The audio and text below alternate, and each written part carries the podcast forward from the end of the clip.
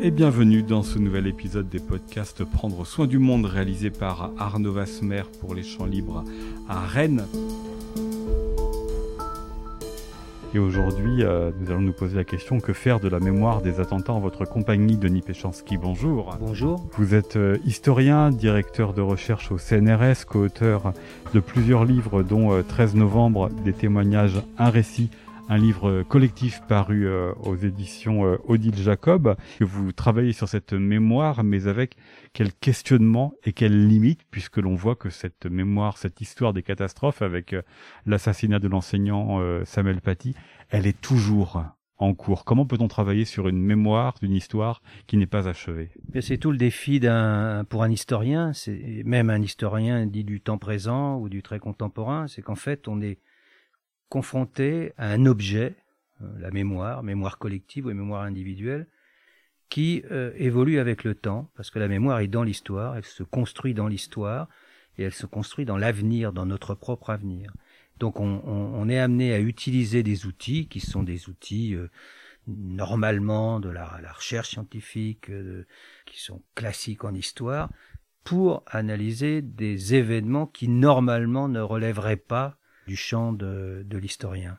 Et pourtant, ça relève du champ de l'historien à partir du moment où justement on essaye de se border en quelque sorte par euh, cette méthodologie, ces principes, ces méthodes de travail, euh, ces sources euh, qui nous permettent de nous intéresser aux représentations du passé. Parce que si on parle de mémoire collective, une mémoire collective, c'est une représentation sélective du passé. Bon, mais c'est une représentation sélective du passé, parce qu'on ne se souvient pas de tout, hein, collectivement, on, trie en quelque sorte, comme l'individu d'ailleurs.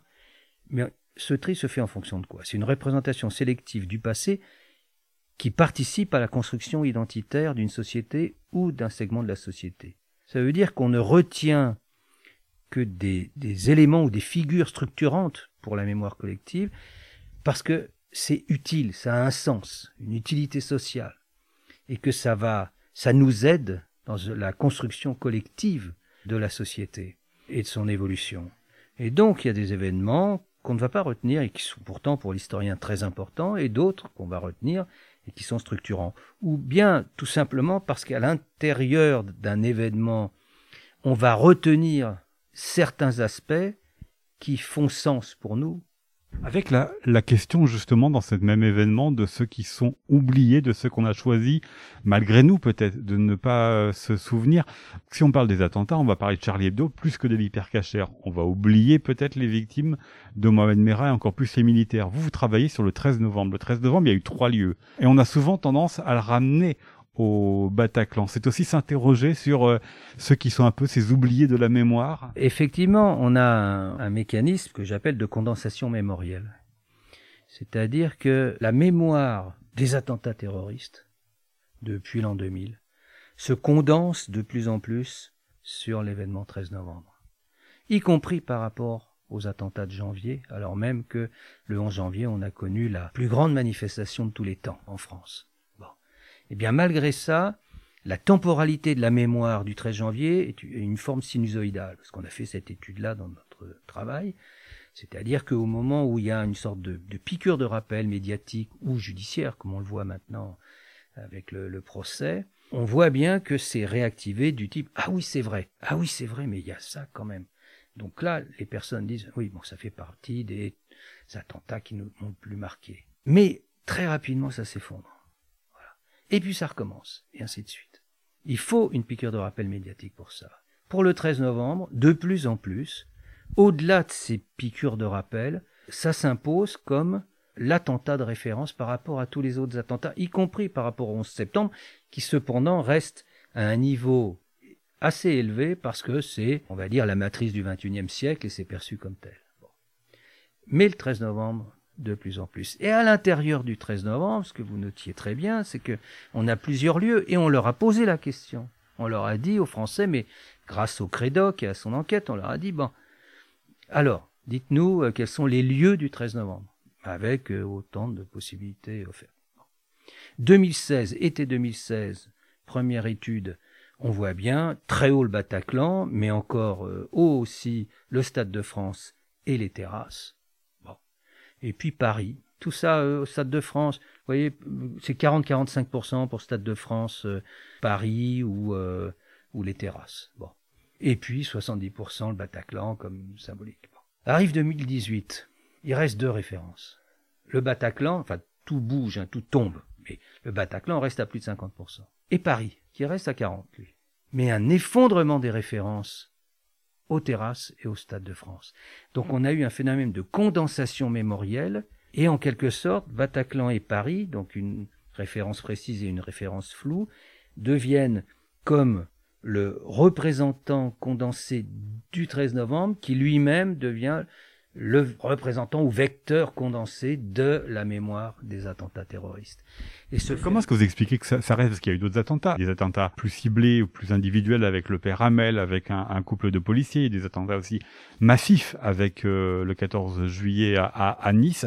Comment vous expliquez que ce soit celui-ci plus que Alors certes, il y a eu beaucoup de morts, hein, mais comment vous expliquez que ça incarne davantage que le Bataclan? Alors, pour moi... Euh la différence entre janvier et novembre, elle est, assez claire. C'est-à-dire que janvier, on va mobiliser, ça montre bien que la mémoire est dans l'histoire, on va mobiliser euh, les Français autour des valeurs héritées de la Révolution française et un siècle plus tard de la République laïque, et on va mobiliser donc ces Français avec cette mémoire historique pour défendre l'autre, parce que l'attaque contre l'autre touche à nos valeurs partagées. Mais c'est l'autre.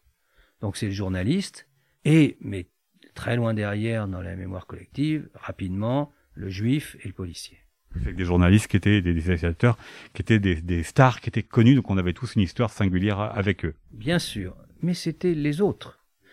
Tandis qu'arrive le 13 novembre. Et là, nous sommes tous touchés, potentiellement. Nous sommes tous cibles. C'est ça la révolution de l'affaire. On est tous cibles parce que c'est le Stade de France déjà, ce qui fait d'ailleurs que dans les quartiers où la mémoire du, de janvier a été sacrément chahutée euh, avec le problème de la minute de silence, euh, le 13 novembre, la question se pose plus. Ils sont venus chez nous, au Stade de France, en Seine-Saint-Denis. Mais qu'est-ce que c'est que ça C'est des assassins? Et en plus, enfin bon, ils sont réfugiés chez nous. Enfin, il y a vraiment, là, il y a une réaction très claire, dans, dans en particulier chez les, les collégiens et lycéens. Mais aussi, pour les autres lieux d'attentat, qui est atteint Soit les jeunes, en général, nos jeunes, soit nos enfants. Donc c'est là où on a une sorte de généralisation, toujours autour de nos valeurs, hein, mais en même temps, on est tous cibles. On ne se mobilise pas pour l'autre, on se mobilise là vraiment pour nous tous. Et je pense que c'est ça qui donne une singularité à euh, cet événement 13 novembre. Et en même temps, dans un contexte où, depuis le milieu des années 80, la mémoire est très marquée par la figure de la victime. Pour la Deuxième Guerre mondiale, c'est la figure de la victime juive. Pour l'attentat terroriste du 13 novembre, c'est la victime de l'attentat. Il y a des héros hein. parmi euh, les gens du 13 novembre. Il y a les policiers qui sont intervenus, les services de santé. Euh, euh, il y a les aidants de ce qu'on appelle les aidants de première ligne, ceux qui étaient autour, qui ont ouvert leurs portes, qui sont descendus avec leurs trousses euh, de premier secours pour essayer d'aider les, les victimes. Donc euh, des figures héroïques, on les a. Et pourtant, c'est pas celle-là. À la différence de ce qui s'est passé en 2001 aux États-Unis, où euh, la mémoire du, du 11 septembre donne une très très large place aux pompiers, et puis à ces, à ces citoyens lambda qui se sont levés dans ce fameux vol qui s'est craché en Pennsylvanie, euh, qui devait aller sur la Maison Blanche et qui se sont levés en disant bon ben quitte à mourir autant essayer de de, de, faire voilà et puis de neutraliser si on peut euh, sans grande chance ces ces assassins. Donc ces figures-là sont très présentes aux États-Unis parce que ça a participé à la construction américaine en plus avec la, la figure du pionnier. C'est là on, on est la mémoire est aussi culturelle. Et donc en France, nous, notre mémoire du, du 11 septembre, par exemple, n'est pas du tout structurée par les figures du pompier. Qu'est-ce qu'on retient, nous, de l'événement? C'est euh, l'attaque euh, par Al-Qaïda et les islamistes de la première puissance mondiale. Quel est le symbole? Ce sont les deux tours. Donc tous les Français vont retenir les deux tours, d'autant plus que il y a des images qui repassent en boucle, mais aux États-Unis aussi. Hein. Et pourtant, nous, on va retenir que ça. Denis Péchancy, ici, avec les attentats, on est comment vivre après et avec en même temps. Comment ça vient complexifier ça, les enjeux mémoriels qui passent avec le temps, mais qui sont à la fois euh, de l'histoire et à la fois du présent? Ben, La difficulté dans cette mémoire, c'est qu'il y a une réactivation. C'est-à-dire qu'il y avait une mémoire la Deuxième Guerre mondiale, mais la Deuxième Guerre mondiale était bouclée. Là, on a une mémoire des attentats et régulièrement, on a ces réactivations de, de la mémoire par de nouveaux attentats. Et c'est vrai que c'est très compliqué à vivre par les victimes d'abord, par une société quand elle est directement ciblée, comme la société française, euh, de par la position euh, très très centrale de la de la France, euh, à la fois sur le terrain géopolitique et sur le terrain des Lumières. On a une très grande singularité de notre politique et de position française qui fait que, bien sûr, on est on est plus exposé. On n'est pas les seuls. L'Angleterre a subi aussi des attentats. Donc à chaque fois, effectivement, il y a une grande difficulté pour la société à faire front sans exploser. Et elle n'explose pas. Et elle n'explose pas et il n'y a pas les ratonnades qu'on pouvait craindre. Donc ça, ça, ça rend optimiste. Bon, mais c'est très compliqué aussi pour les victimes.